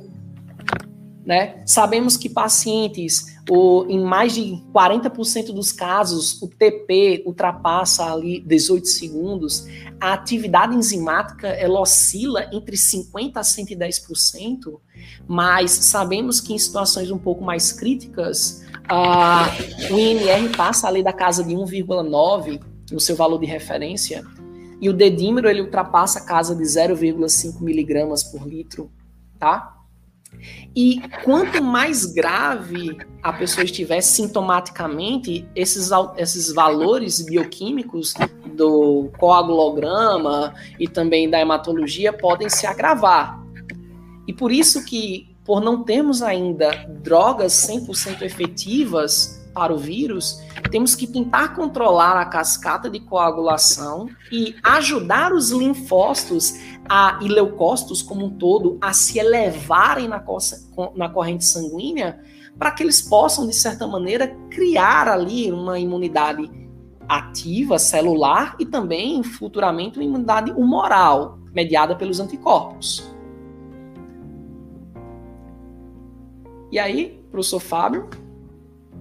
E aí, a gente chega na bioquímica, né, pessoal? Ah, toda vez que eu falo de bioquímica, é uma, aquela temática de sempre, né? O aluno ele sempre tem um, um, contexto muito associado, poxa, bioquímica, bioquímica só dá medo na gente, né? Mas a bioquímica, ela fala muito do nosso organismo, tá, pessoal? De forma bem objetiva, eu comento muito com meus alunos em sala de aula que a bioquímica, ela representa muito mais de um todo laboratorial, tá? Por exemplo, em termos de volume de exames, a bioquímica representa mais da metade de todos os exames executados em qualquer laboratório clínico, de forma bem objetiva. E aí, como o Danilo falou, essa tempestade de citocinas aí, ela leva às alterações bioquímicas do nosso corpo. Lembrando que quando a gente fala em alterações bioquímicas, eu estou falando justamente do contexto aí das, da, de forma bem objetiva, das alterações das moléculas bioquímicas, que aí a gente tem o contexto associado com a bioquímica clínica, tá? Então, o que, que a gente tem nesse contexto? A gente tem um quadro inflamatório generalizado, onde várias moléculas vão ser alteradas, tá? A priori, um dos exames que a gente mais executa aqui no hospital, né, aqui no, no Hospital de Jaboatão, é a avaliação justamente da PCR, né, da proteína C reativa. Então, entender um pouquinho sobre ela aí. E existem outros marcadores bioquímicos que também são usuais e bem interessantes para a gente avaliar não só o processo inflamatório geral, tá? Mas também de forma objetiva entender as alterações específicas teciduais como, por exemplo, operações cardíacas, avaliações é, hepáticas e por aí vai, tá? Então, a gente tem um pouco de noção sobre isso através dos exames bioquímicos. Então, passa para mim, Danilo, por favor. Sim, tá Fábio, temos até uma pergunta aqui, né, né, se Dimas perguntou se o vírus tem potencial de lesar vasos, é por isso que não se torna tão nocivo para todos os órgãos Sim, mas o vírus ele tem, por causa da tempestade de citocinas que são liberadas durante a fase aguda da infecção, muitas dessas citocinas são ativadoras de fatores endoteliais. E, infelizmente, eles podem acabar ali lesando o, a túnica íntima do endotélio, rompendo a musculatura lisa que envolve os vasos e acabando ou extravasando né, o fluido sanguínea, o que tem causado muito edema pulmonar, associado também com mediadores químicos inflamatórios, como a PCR, desidrogenase lática, que o professor Fábio vai começar a falar daqui a pouquinho. Exatamente. Então, toda vez que a gente falar sobre isso, né, a gente comentou sobre isso aqui também no começo da aula, a diferença básica que a gente tem da cepa atual, tá, do, das cepas atuais do, do Covid-19, é que quando comparada com aquelas antigas, com aquelas cepas antigas que acometeram a, a humanidade anteriormente, ela tem um aspecto muito generalizado, tá? Ela pode causar processo inflamatório em vários tecidos. E isso é o que gera o grande risco da doença, tá, pessoal? Por que eu falo isso? Porque quando você pega pacientes que têm comorbidades, como por exemplo, pacientes cardiopatas, pacientes diabéticos, pacientes que têm doenças renais, esses pacientes já têm uma certa, digamos assim, debilidade. Se esses tecidos que já são debilitados sofrerem uma agressão viral, isso pode complicar demais ou demasiadamente o, a saúde ou a condição daquele paciente ali. Então, por isso que esses pacientes eles sofrem, digamos assim, um pouco mais do acometimento direto do vírus. É, e corroborando com isso que Danilo falou aí agora há pouco, a, a lesão não só acontece no vaso, como pode causar lesão na fibra cardíaca também, tá? O vírus ele tem essa potência de causar essa miocardite e em paciente que já é cardiopata isso se agrava ainda mais, tá? Então a gente vai ter uma ideia um pouquinho aí sobre esse processo inflamatório, tá? Que pode acometer não só os pulmões, é, de forma objetiva, mas também os rins, o fígado, o coração e até mesmo o sistema nervoso, tá? Tu passa, Danilo, por favor.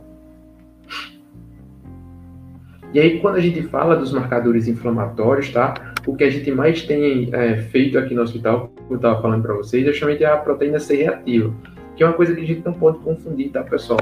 A, a RT-PCR é a identificação do, do material genético, e aqui a PCR, a proteína C reativa, ela é utilizada claramente para avaliar a evolução de processos inflamatórios, mas especificamente aí de forma geral, mas associado especificamente aos quadros clínicos que o médico venha solicitar. Tá? Então, de forma bem objetiva, a gente percebe claramente que todo paciente que apresenta algum quadro inflamatório generalizado vai apresentar uma elevação na consideração de PCR na sua amostra biológica, na circulação sanguínea.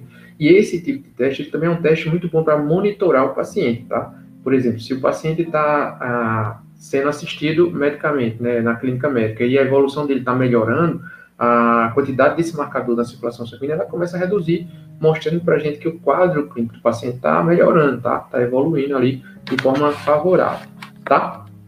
Passa aí, Danilo.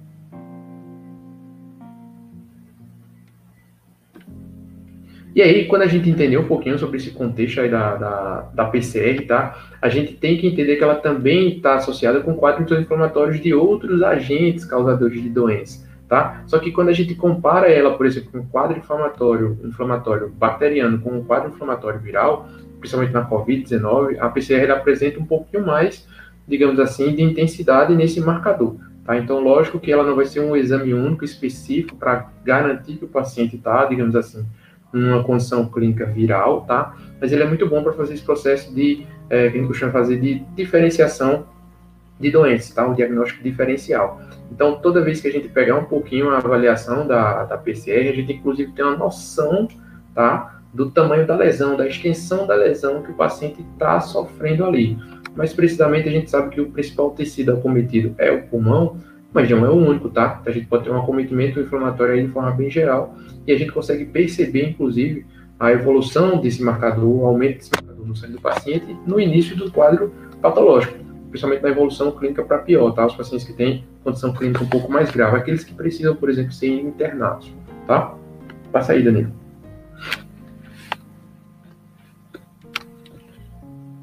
Então, quando a gente sai da, da, da, PCR, tá, a gente tem outro marcador que é muito usado aqui, que seria a procalcitonina, tá? É, esse tipo de marcador, ele é muito bom para avaliação de, ah, digamos assim, quadros inflamatórios associados com estímulo bacteriano, tá? Ou seja, quando a gente tem uma inflamação respiratória, algum problema respiratório associado com infecção bacteriana, esse tipo de marcador, ele dá é, evidenciado, ele é evidenciado, tá? E a gente consegue usar ele como se fosse um marcador, digamos assim, associado com a diferenciação, mais uma vez, da, do tipo de doença que o paciente tem em questão. Por exemplo, se eu tenho um paciente com quadro inflamatório agressivo, tá? Associado ali com a PCR positiva, e eu tenho também um contexto associado aí com a procalcitonina positiva, o que é que acontece? Muito provavelmente aquele paciente ali não tem uma doença viral, tá? Eu estou corroborando os resultados ali naquela questão de uma doença bacteriana. Mais uma coisa muito comum que vem acontecendo, pessoal, com os pacientes internados de COVID, é o paciente apresentar uma infecção bacteriana secundária. Ou seja, além dele estar com COVID, ele apresentar um quadro inflamatório bacteriano e isso piorar a sua condição clínica, tá? Inclusive, isso acontece com muita frequência nos pacientes que estão internados, tanto na enfermaria quanto na UTI. Ele apresentar essa, é, digamos assim, essa infecção, além da infecção viral, junto também com a infecção bacteriana, que o que às vezes piora a condição clínica, inclusive no contexto de alta do paciente, tá? De liberação do paciente do, do ambiente hospitalar. Passa aí, Danilo. E aí, quando a gente sai da, da PCR, da é, pré-prolactina, é, é, calcitonina, a gente tem um marcador que esse marcador aqui eu falo muito em sala de aula, que seria a lactato desidrogenase, e a, a diferença da lactato desidrogenase para a PCR é que a lactato desidrogenase ela consegue ser um pouco mais específica, digamos assim. Aí muita gente diz, mas por que, que ela é específica, professor? Se ela está em todas as células do nosso corpo. Tá? A gente tem a lactato desidrogenase em todos os tecidos, mas elas têm, a gente tem isoformas diferentes, tá? Que são específicas para cada tipo de tecido do nosso corpo. A, a lactato desidrogenase é um tipo de enzima presente no metabolismo de carboidratos, de forma geral. Então, como praticamente todas as nossas células executam isso, tá? A gente vai ter lactato desidrogenase em todos os tecidos. Então, tecido pulmonar, cardíaco, hepático, enfim. Você tem vários tecidos aí com a presença da lactato desidrogenase. Mas o que, que acontece? Para sair dele? A gente vai ter ah, cinco sequências diferentes de isoenzimas e cada tipo de isoenzima vai ter é, um tipo de lactato desidrogenase. Tá? Então a gente vai encontrar essas cinco frações associadas justamente no contexto que a gente tem da produção excessiva dela, na verdade, na liberação excessivamente dela na parte líquida do sangue. Por quê? A lactato desidrogenase é uma enzima intracelular, tá? Em quadros inflamatórios, o que é que acontece? Quando o tecido inflama, as células rompem, tá? E ao romperem suas membranas, esse conteúdo interno celular vem para a parte líquida. Quando a gente faz as análises bioquímicas, a gente dosa justamente o que está fora da célula, tá? Então, se encontrar ah, concentrações altas de ah, lactato desidrogenado no sangue, significa que tem um processo inflamatório ali acometendo alguma região do nosso corpo. Se eu fizer uma dosagem geral de lactato eh, desidrogenase é, aumentado, não tem como eu saber qual é o local da lesão, tá? O local da inflamação. Mas, se eu fizer uma dosagem específica, que a gente tem no próximo slide, é, Danilo, a, a gente vai perceber que eu tenho desde a lactato desidrogenase da fração 1 até a fração 5. E a gente observa que a dosagem da fração 3 ela é quase que específica aí do tecido pulmonar. Tá? Então, por exemplo, se eu quiser saber e confirmar que o paciente está apresentando um quadro inflamatório específico ali da região pulmonar, o que, que acontece? A gente vai lá e faz a dosagem da fração 3 de lactato hidrogenase. Dando positivo e de acordo com o quantitativo associado ali, a gente inclusive tem uma ideia do tamanho da extensão da lesão pulmonar que o paciente está apresentando naquele momento particular, tá? A saída dele. E aí, quando a gente tem a, a progressão dos marcadores, a gente tem dois órgãos que sofrem bastante aí com a progressão da doença, que seriam o, o fígado, tá? E as estruturas renais da gente. O que, é que acontece com o nosso fígado, tá? A gente sabe que o fígado, de forma bem geral, ele é aquela estrutura orgânica que é responsável, digamos assim, por metabolizar praticamente tudo que entra no seu corpo. Consequentemente, ele é um órgão que vive sobrecarregado, tá? Em condições normais, ele já vive sobrecarregado. Imagine um organismo que está passando por um quadro inflamatório generalizado. Então, normalmente, para a gente avaliar a saúde do fígado, a gente utiliza alguns marcadores bioquímicos particulares, tá? Os mais conhecidos que a gente tem são justamente as transaminases, que a gente faz também com muita frequência aqui, para avaliar, por exemplo, se o tecido hepático do paciente está bem ou não, tá? Lembrando que de forma bem objetiva, tá? Quando a gente fala do, da, da saúde hepática, não estou dizendo obrigatoriamente que o vírus vai lá agredir o tecido hepático do paciente, mas na maioria das vezes, o que é que acontece? Aquele paciente ali ele pode estar tá com uma polimedicamentação, tá tomando muitos remédios, está na condição clínica inflamatória generalizada, está com aquela cascata, tempestade de citocina, tudo acontecendo ao mesmo tempo. Então, o que, é que acontece com aquele tecido? Ele começa a sofrer desgaste constante, tá? Esse desgaste constante leva a quadros de cansaço, digamos assim, que a gente chama de fadiga hepática. E essa fadiga hepática faz com que o tecido comece a sofrer lesões, estouramento dos seus hepatócitos e, consequentemente, as enzimas transaminases, que são a TGO e TGP. Passa aí, Danilão, por favor elas começam a ser encontradas com mais facilidade onde? Justamente na parte líquida do sangue, tá? E aí, essa parte líquida, que pode ser o soro ou o plasma, é o que vai dizer para mim o quantitativo que eu tenho daquelas enzimas ali e, consequentemente, o tamanho da lesão que pode estar cometendo o paciente naquele momento, tá? Lembrando que não só as transaminases são usadas como marcadores é, de avaliação hepática, tá, pessoal? Mas também dosagens específicas de gama-GT e fosfatase alcalina, mais precisamente ele é para a parte dos ductos biliares, tá? Além das dosagens de bilirrubina e albumina. Bilirrubina, que é um resíduo da metabolização de hemoglobina, que normalmente é metabolizado no fígado antes de ser eliminado, tá? E da albumina sérica, que é produzida pelo fígado. Isso significa o que em termos práticos? Que se o paciente, por exemplo, tiver muita bilirrubina e pouca albumina, significa que o fígado não está funcionando bem, tá? Porque se ele tiver muita bilirrubina, significa que o fígado não está metabolizando para eliminar. E se ele tiver pouca albumina, significa que o fígado não está produzindo albumina no nosso corpo. Então, são exames corroborativos, tá? Dosagens de enzimas e avaliação aí da bilirrubina e também da albumina, tá? Então, quando a gente entender um pouquinho a ideia da, da avaliação hepática, é muito importante entender que não necessariamente só o vírus tem essa ação hepatotóxica, tá? Mas grande parte da lesão que o paciente pode desenvolver é, no fígado está associado com a indução medicamentosa, tá? O uso exagerado de muitos medicamentos, e aí, é, lógico, a gente sabe que o paciente em UTI está fazendo sempre o uso constante aí de, de medicamentos para controle e adequação à condição que o paciente vem passando naquele momento. Mas o que acontece muito e que a gente vem percebendo com frequência grande, tá? É o uso indiscriminado de muitos medicamentos, principalmente nessa terapêutica é, preventiva, né, né Danilo? É, a gente sabe, passa aí o próximo slide, só para a gente abrir uma polêmica aqui. É, a gente sabe que a, o uso preventivo de medicamentos ainda não tem ensaios que confirmem isso, é, essa eficácia em humanos, tá? É, eu coloquei aqui a imagem da ivermectina só para a gente ter uma noção que muita gente usa o medicamento com, baseado no estudo clínico que foi produzido, no estudo clínico não, um estudo in vitro, in vitro. que foi produzido e que apresentou uma, é, uma probabilidade de eficácia, tá?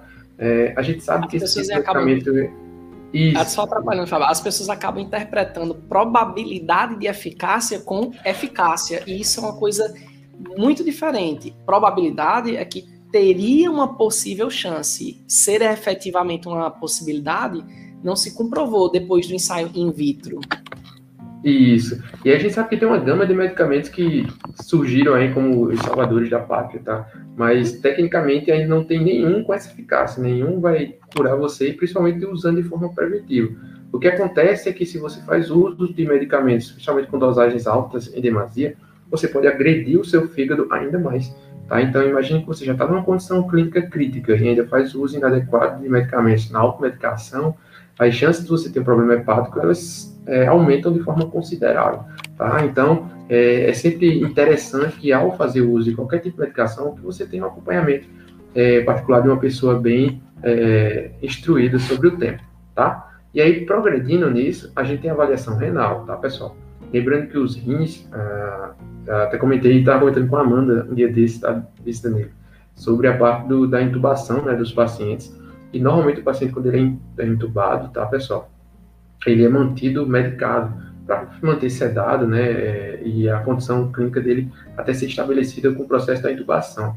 Só que aí, a, além da medicação que já tomam para o COVID, a medicação que tem para as é, infecções secundárias, ainda tem a medicação para manutenção da, intuba, da intubação, faz com que a sobrecarga metabólica e de excreção dos rins ela fique é, exagerada, tá? E aí o paciente pode vir apresentar insuficiência renal transitória ou progressiva, tá? Em algumas situações, havendo a necessidade do paciente fazer a hemodiálise, tá, pessoal? Então, é, é só para você entender que o quadro da COVID é um quadro metabólico generalizado, tá? E não necessariamente, tá? Uma coisa exclusiva somente do que a gente fala da, da sistema respiratório. É, e aí, o que, é que acontece com o paciente que tem função renal comprometida? ele começa a apresentar quadros de edema, tá? Um dos mais comuns que a gente tem seria justamente o edema pulmonar, que aí ele fica mais intensificado justamente por causa da baixa funcionalidade é, renal, fazendo com que eu não consiga eliminar o excesso de líquidos de forma geral do seu corpo, fazendo com que essa retenção fique presa nos locais que tem um processo inflamatório mais intensificado, que é o que acontece aí no, no pulmão e também acontece aí nas complicações cardiovasculares, tá? Passa aí, Daniel, por favor. E aí, como a gente falou, é, essa parte final aí da, da, da bioquímica, ela também está associada com a parte das miocardites que podem ser é, é, desenvolvidas aí através do contato do vírus com esse tecido em particular, tá? Então, como a gente comentou, ele não tem somente uma lesão que acomete os vasos sanguíneos, tá? Mas também temos lesões que podem acometer diretamente a célula cardíaca. E aí, é, o paciente saudável pode apresentar uma miocardite e o paciente que já é cardiopata pode ter esse quadro ainda mais agravado, tá? Então, os marcadores que normalmente a gente usa aqui para avaliação de lesões cardíacas, tanto nos pacientes que não tinham cardiopata, é, nenhum problema associado com o coração e os cardiopatas, tá? São as dosagens de troponina, tá? Que é a proteína específica ali da fibra muscular e a, a creatina quinase, o ACPK, tá? Que é um marcador enzimático que também está presente ali na sua unidade 2, né, a CKMB, dentro da fibra cardíaca. Tá? Então a gente consegue usar esses dois marcadores para avaliar se está acontecendo um quadro inflamatório cardíaco ou não do paciente que está com Covid-19. Tá? Isso aí, Danilo.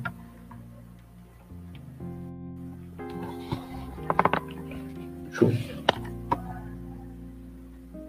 Bom, pessoal, e aí, só para. Acho que o microfone do Danilo está desligado. Eu não estou ouvindo ele. É, Foi mal. Tá desligado. Só pra... E aí, só ah, respondendo alguém perguntou aí sobre o, o, dedímero, tá? É, acho que o Danilo vai falar sobre o que ele falou.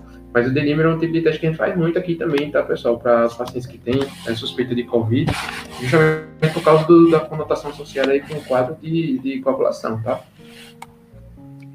Bem, uh, e para vocês terem uma noção, né, agradecer ao professor Fábio, que aí durante o plantão dele no trabalho se disponibilizou para poder aqui participar, né, trazer um pouquinho aí dessa bagagem. O professor Fábio é um dos nossos professores convidados aí da pós-graduação para falar sobre toda a parte de bioquímica. São dois módulos aí só de exames bioquímicos uh, para falar aí da toda a parte de análises clínicas, obviamente. A nossa pós-graduação não tem um foco só em Covid, é especializar todas as pessoas para o mercado de trabalho aí. É o que nós vamos falar um pouquinho agora, né? Ah, para não tomar muito tempo, professor Fábio, já que ele já passou esse tempo aqui com a gente, professor, agradecer sua presença. Se puder ficar aí, se não puder, porque tem um monte de é... esperando por você. Agradecer. Então, pessoal. Né? É, Danilo, eu agradeço o convite, agradeço demais o convite aí do CCE, tá? Vocês sabem que a gente está sempre à disposição é, Danilo é um grande amigo, eu tenho aí um parceiro aí de, de docência que a gente tem. Então, estou sempre à disposição, Danilo, para os convites. Agradeço demais em participar desse momento. Tá? É sempre é, grande uso é, trabalhar aí ao seu lado.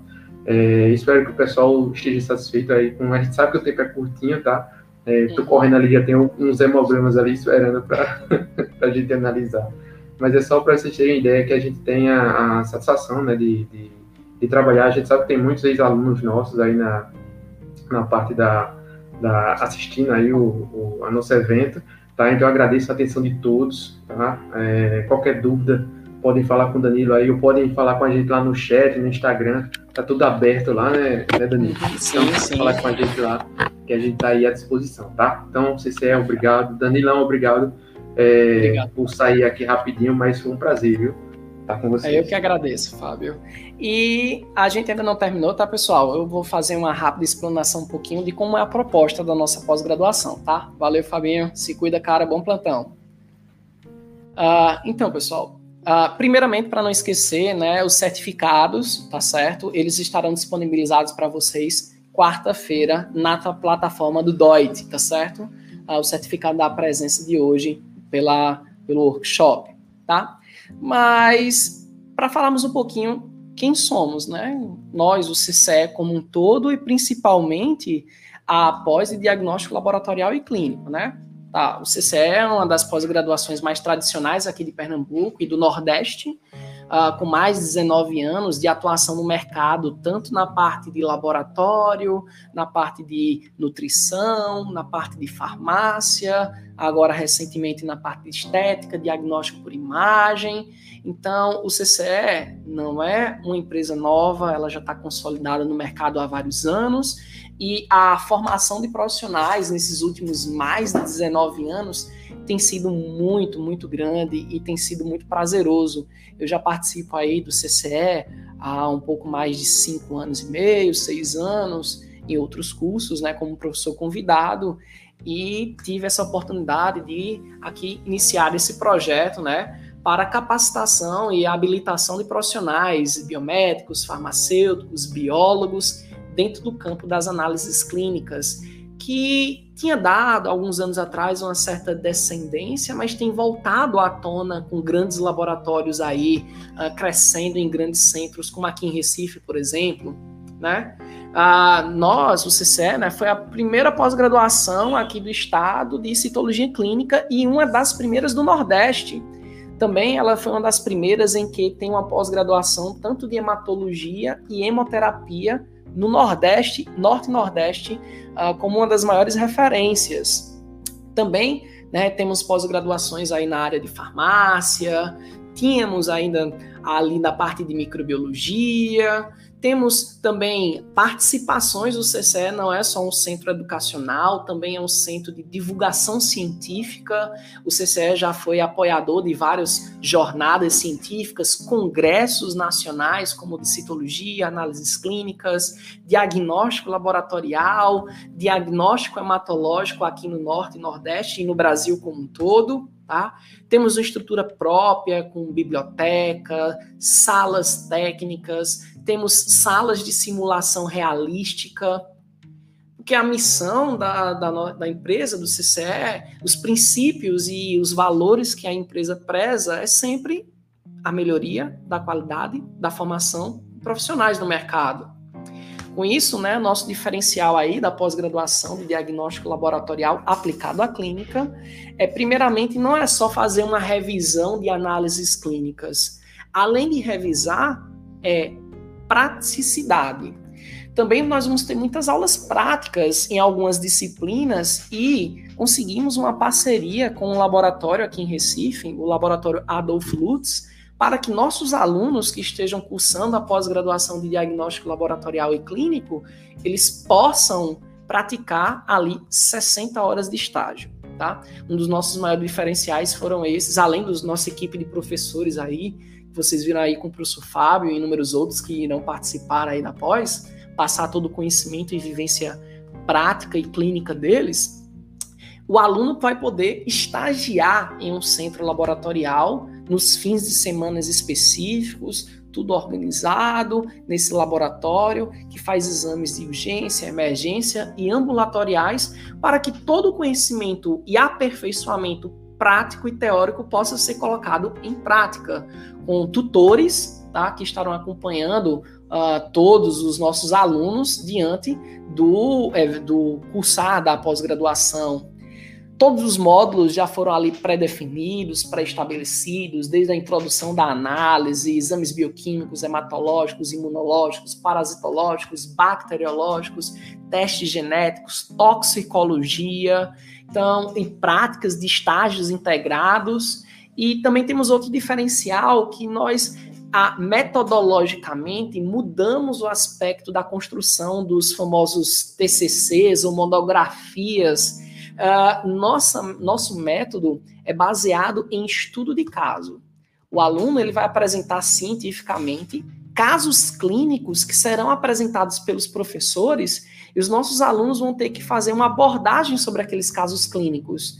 Não vão precisar escrever 30, 40, 50 páginas de uma monografia. Nós mudamos a nossa metodologia para nos inserirmos em um mercado mais adaptativo e, obviamente, que atenda a necessidade de um profissional que tem que ser prático, eficiente e que tenha conhecimento técnico. Por isso, a nossa metodologia de TCC também foi modificada de monografia.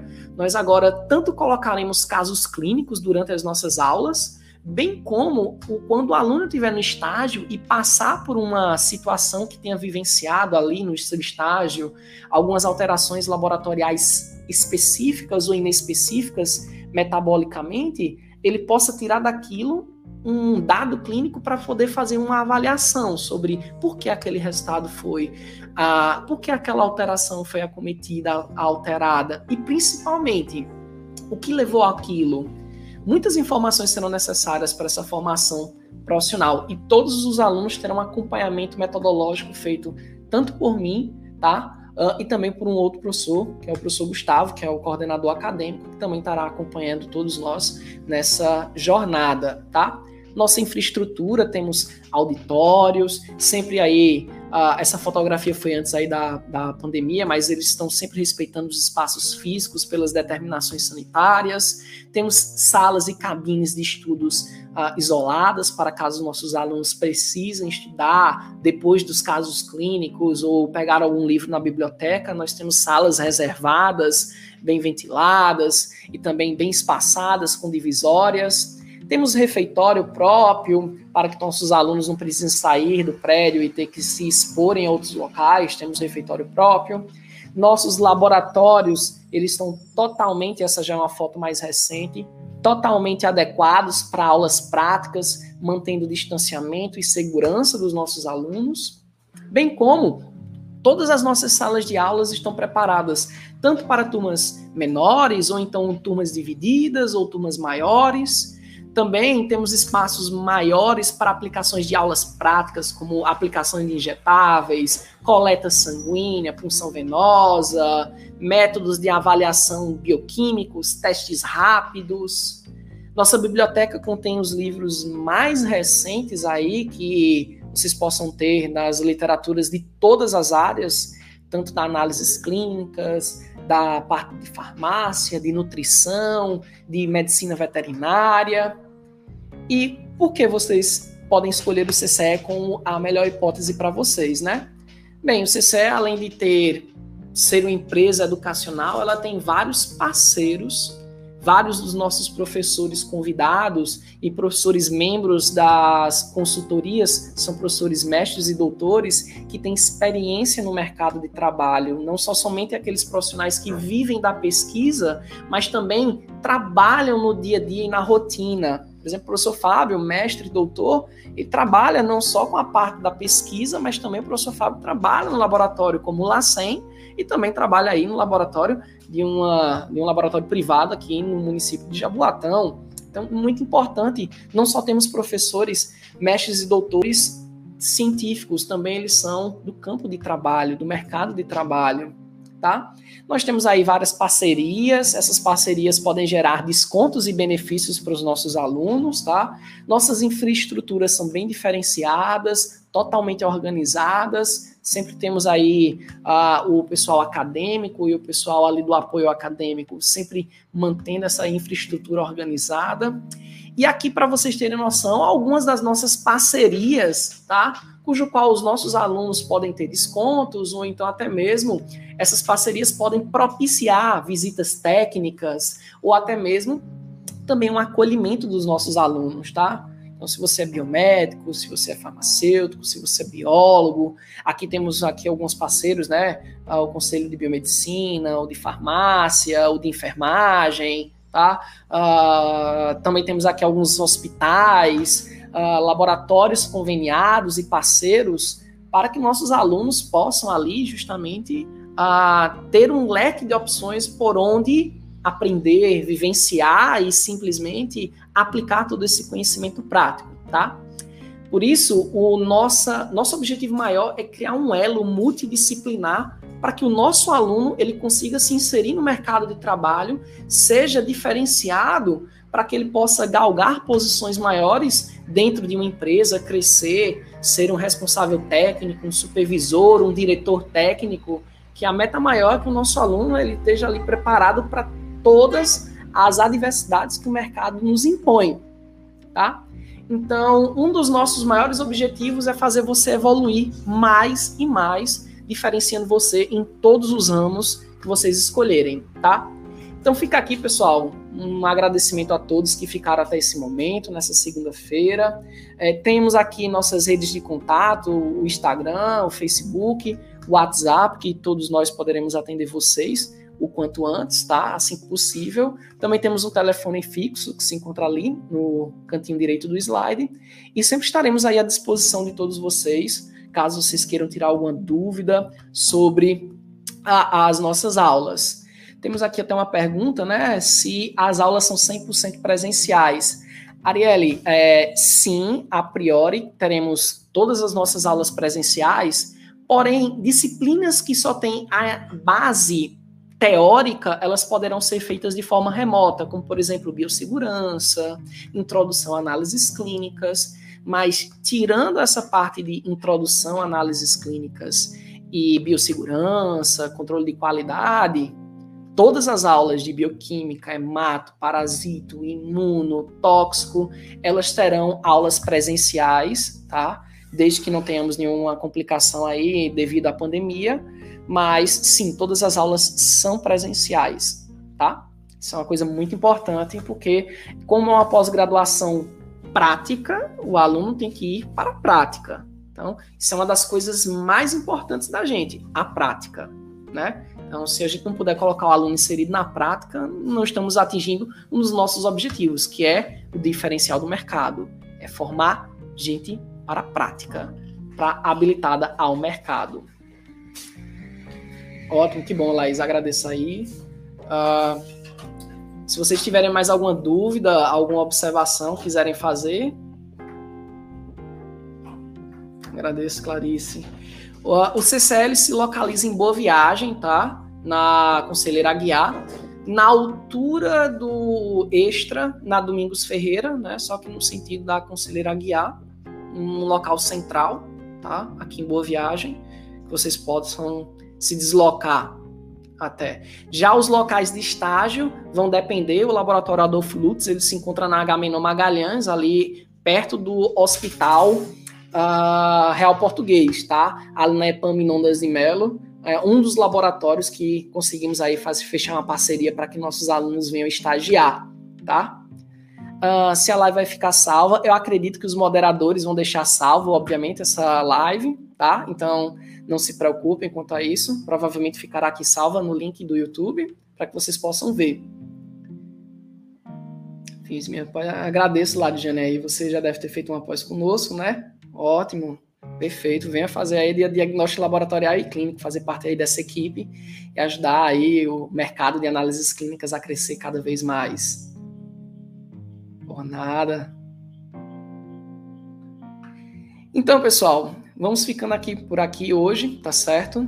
Qualquer coisa vocês podem entrar em contato aí com o pessoal e se quiserem tirar mais alguma dúvida da parte acadêmica, o pessoal do CCE vai passar o meu contato para todos vocês, para que possamos tirar aí as suas dúvidas e sanar essas dúvidas que vocês porventura venham ter e aguardamos vocês aí se inscreverem na pós-graduação para que possamos iniciar aí o quanto antes ela e começarmos aí as nossas atividades, tentar aumentar aí a, o conhecimento de cada um de vocês.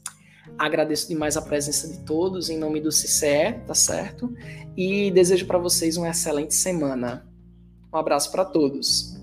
Tchau, tchau.